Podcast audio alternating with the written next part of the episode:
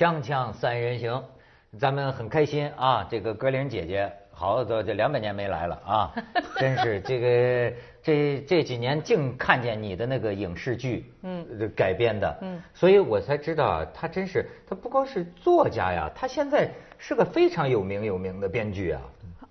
是吗？曾经被我们批评的《金陵十三钗》就是他编剧的。哎呦，我我没有批评，他们批评，他他他们批评我，我还说好，我还说也这个这个评论的人呐，有没有这个错怪张艺谋？嗯，因为呢，当时看了这个《金陵十三钗》这个电影啊，哎，他们就骂了一通。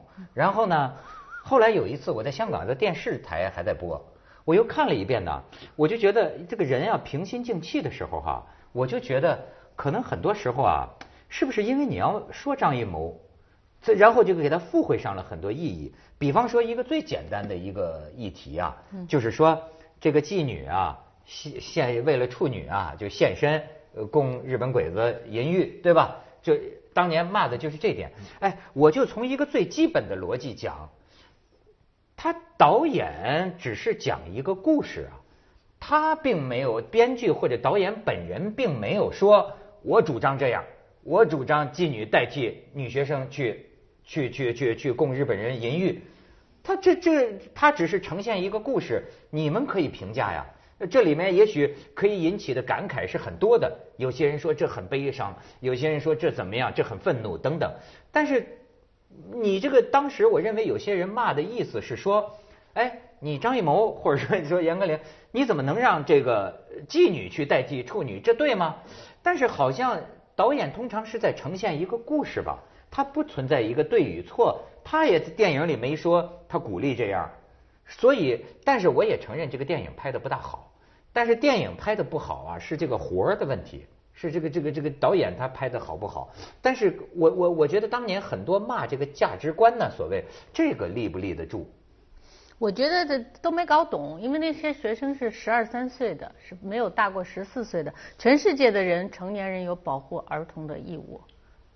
一句话驳回去了吧？哎，一句话给灭了，是吧？哦，就甭要说妓女不妓女的。对他们，妓女是至少是成年人吧？对吧？还这些是孩子嘛？女孩子嘛？对吧？女孩子怎么可以去强奸幼女啊？让他们对吗？那不是更残暴吗？这件事能让两害取其轻啊？这就好像是，比如说母女二人，如果碰到了这个兽兵啊残暴的，那么最后可能母亲就会当然就会现身，就是你冲着我来，你不要呃对我女儿。嗯，也有这个意思，对，我觉得是，我觉得是，呃，没看懂。没看懂啊？那你对张艺谋这个人怎么看？呃，嗯，咱们今天讲人吗？讲人讲的都是人，先先先讲讲，不是他你的这个编剧啊，好像是张艺谋买了你很多这个剧本。嗯，买了我很多剧本没有？不是，是你的文学作品。小说版权。啊啊啊。嗯，也没有说买很多吧，不就俩吗？就俩，但是感觉像是很多的意思。嗯。就大概是连续的。对，时间靠的比较近。但是我最近又听你说什么，好像就说有个言论说说以后都不想当编剧了。我本来也就没想当过编剧，现在就是这，你一个是呃人情难却嘛，对吧？很多都是朋友，很多做做电影的朋友让我写，我就嗯就试试吧。其实我知道我没有什么才华这方面，嗯，而且我的呃这个长项是写小说，嗯，我比较喜欢从嗯从无到有的创创作，就是说根本就没有什么。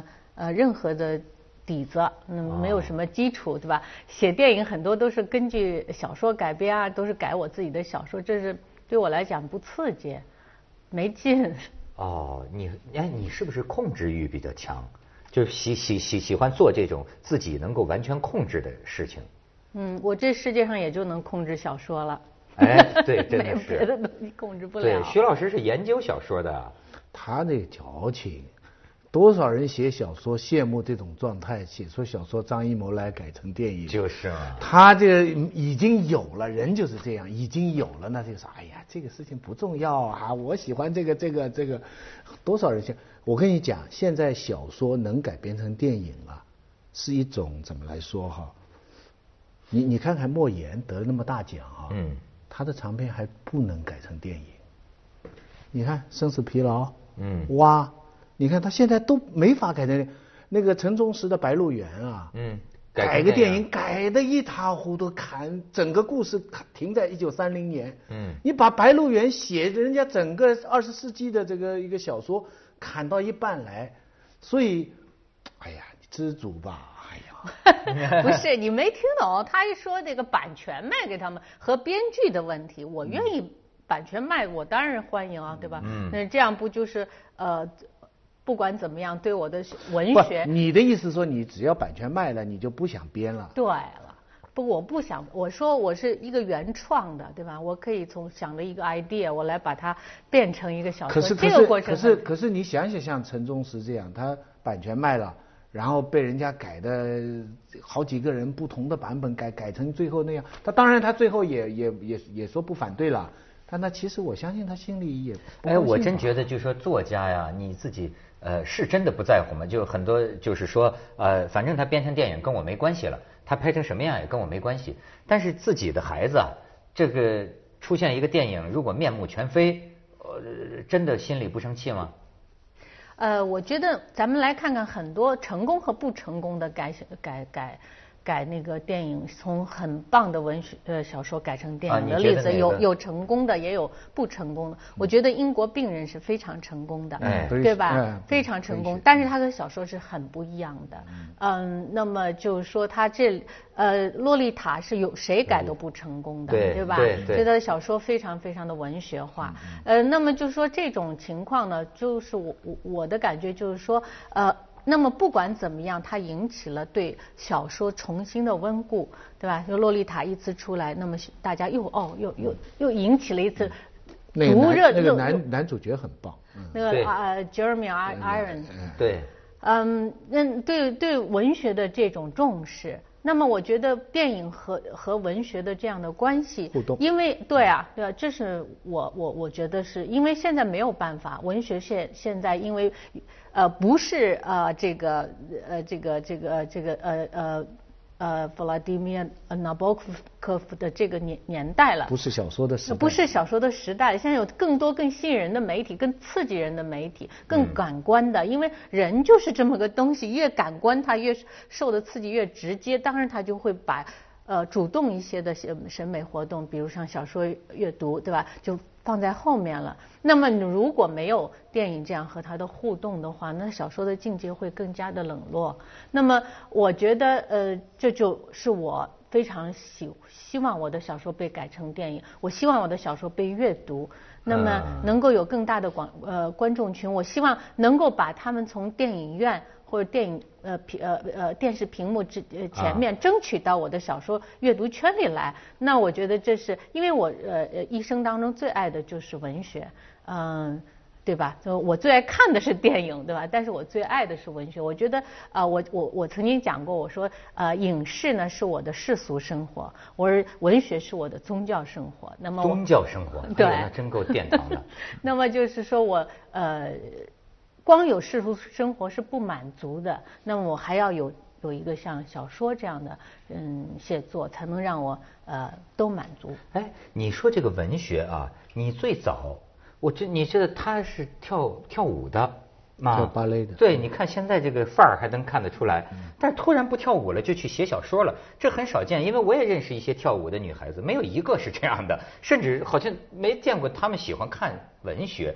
我我不知道你当时是怎么突然就，是突然吗？还是从小就喜欢文学？嗯，我觉得因为那么多的女孩子跳舞，但是她不生长在我们这样一个，就是她像我爸爸这样一个家庭。因为我爸爸的书房是一个，就是一个等于是一个教室一样的，你可以从小就可以随便的，呃，世界名著、中国的、外国的都有，都可以看。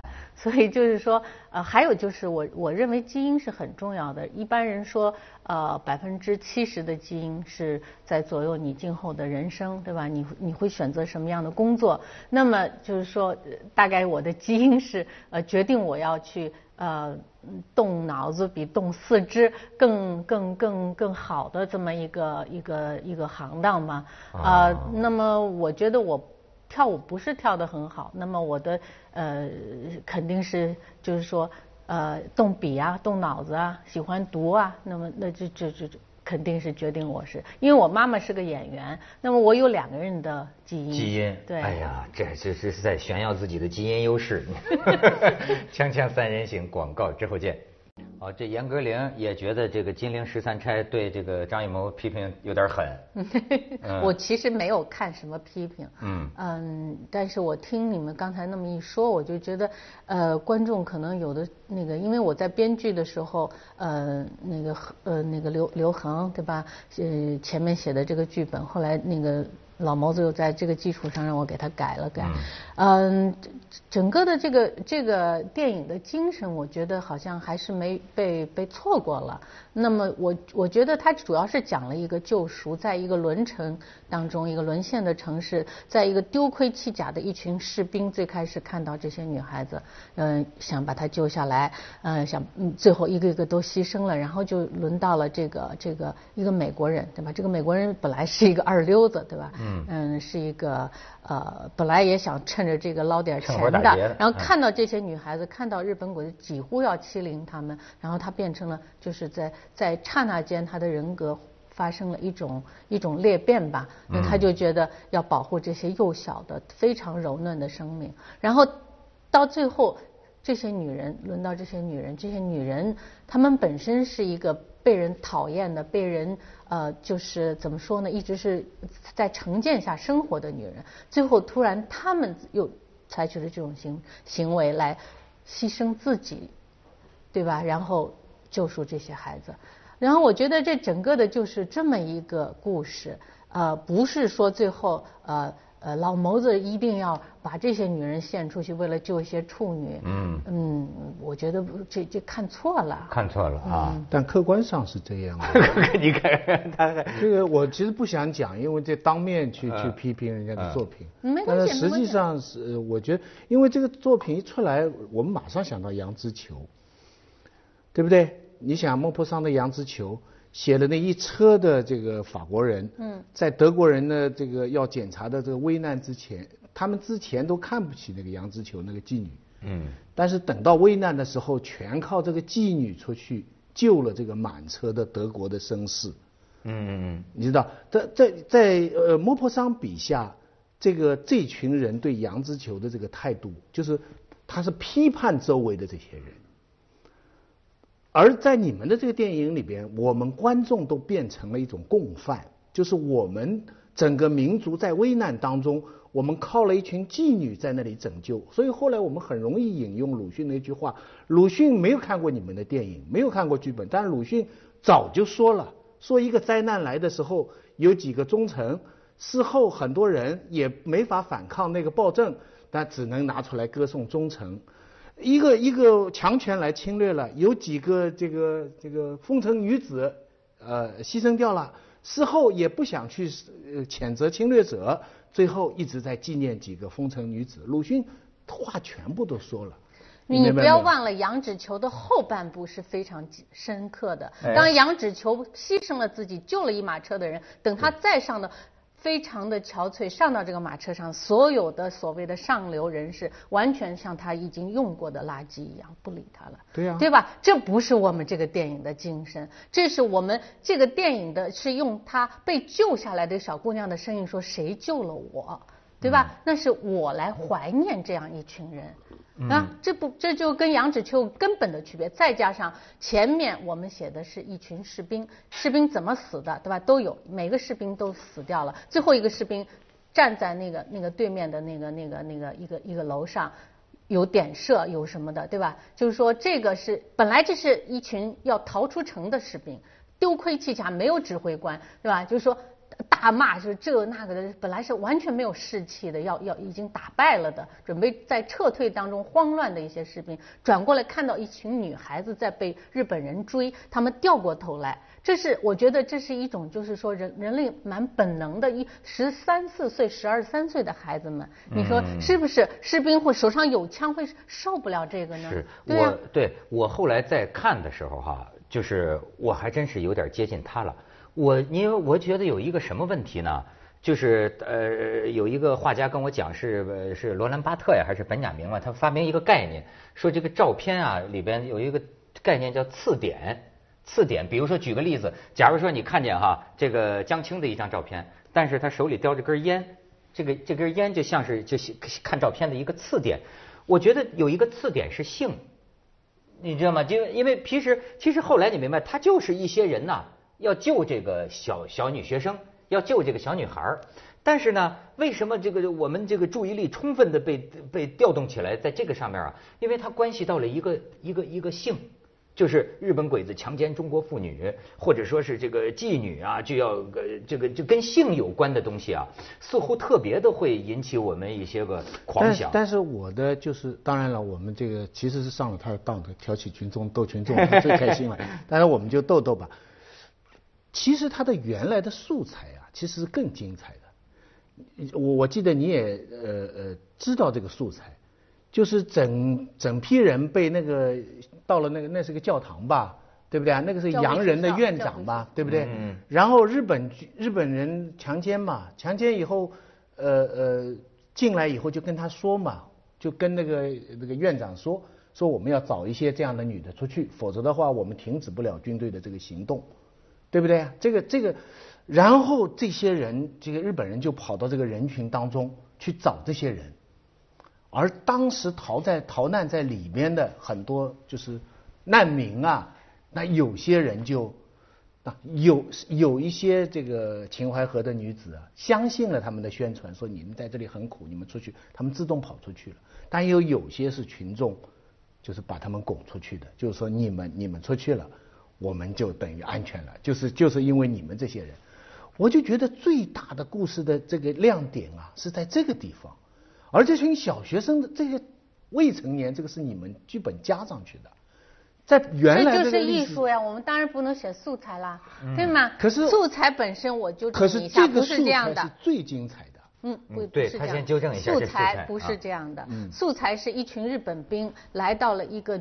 金陵女子文学院，对，文理学院，对吧？一个加拿大人是院长，不是是个美国人，美国人，一个一个女的校长，呃，不是教务长也好，什么也好，她就在这里面是女学生，确实是女学生，对吧？是也有避难的，呃，这个孩子和，因为她这个地方全是女人和孩子避难的地方。嗯。那么日本人来来了一大批，说的我们要带走一百个女人，那么说他说带走一百个女人，那。那个院长非常痛苦，他就站在前面说：“你们谁是曾经做过这个事情的？那么就就就自己站出来，没有，然后就把他是这样带走的原始的资料。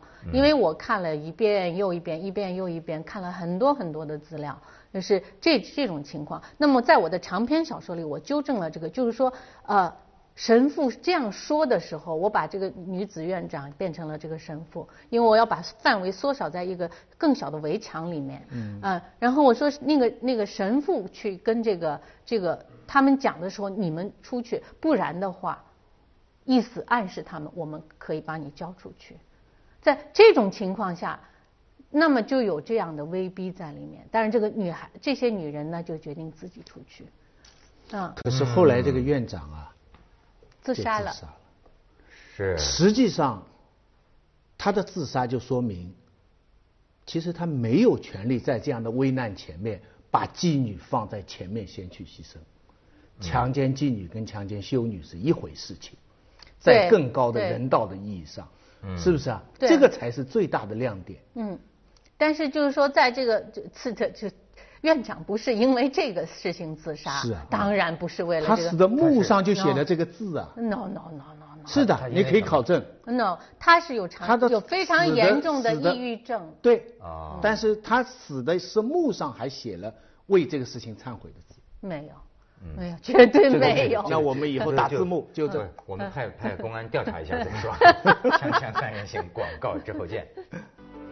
现在的文学批评啊，其实没有太多批评了。嗯，现在都是称赞的话，那有些称赞是拿钱的，有些是纯粹出于做。现在没有什么真正的批评。所以我们被你挑逗的，我们这样当面批评，真是上了他的当了。蛮好蛮好，那回归淳朴嘛，回归淳朴嘛。你给了我一个机会，给了我一个，就等于给了我一个话语权。对。很久没有。呃呃，能够呃呃来呃讲自己写作的原意，或者我呃做做做这个 research 的时候得到的真正的东西，我读了非常多的，包括那那个国际安全委员会里面他自己写下来的日记，所以我就觉得是是非常，我觉得历史非常的清他还见过那个张纯如，哎对，张纯如对，张纯如也是严重抑郁症是吗？哎对。张艺谋的，你们觉得他技术手段不好？我是很佩服他。不是，他那个声光画电情节从头到尾透不过气。你现在新的是一部什么片子啊？你要不要？不是徐老师，我我反对的，我跟他站在一块，我反对的正是你。就是我觉得，可能我没有什么高的思想高度啊。我认为这部电影不算好，但是不算好啊，是在技术层面，而不是在政治层面。很多人的爱批评张艺谋啊，老说你价值观有问题。其实我是觉得，正是他的这个唯美，他的这种东西唯美啊，或者是价值观是讲英雄，不是讲这个。不是，就包括这个也是说什么妓女那个，我觉得不是，我觉得恰恰是他追求的唯美啊，他的这一技术的这一套啊，妨害了这部片子的真实性，让我觉得不可信了。说呃，就很简单的，就是人家说的最多的就是光鲜亮丽的这么一帮旗袍，慢动作跑出来，跑到这个南京大屠杀的这个土场上，这个是不能让人相信的。再有一个就是说，回去拿一个什么簪子或者拿个琴弦，就那样就跑到过去就被日本鬼子那么奸杀了。这个我你知道吗？人有一种常识的逻辑，就会觉得在这种情况下恐怕不至于。我有我我是有种自虐症，我觉得我们广大观众所有看的人，看着这批妓女为我们殉殉难，我觉得有点犯罪感。但是你的救赎，那但但是我觉得这个片子，我觉得我们整个民族靠这样的事情来解。接下来为您播出《文明启示录》。你看，这就是这是太软弱。这就是，我觉得这这这是。